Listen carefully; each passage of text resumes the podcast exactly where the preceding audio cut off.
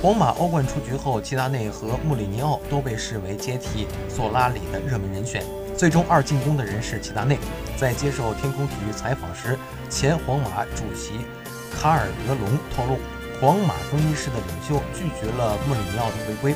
近日，据英美《每日邮报》爆料，皇马高层正在与穆里尼奥进行归队伯纳乌的商讨，但是包括球队队长拉莫斯在内的皇马四将。却和高层表示反对穆帅的回归。卡尔德隆对此透露，莫里尼奥离开皇马时，球队有很多的问题。我们认为他如果再次回来的话，将带来更多的问题。对于齐达内，卡尔德隆表示，球员们喜爱他，当然他还是球迷的偶像。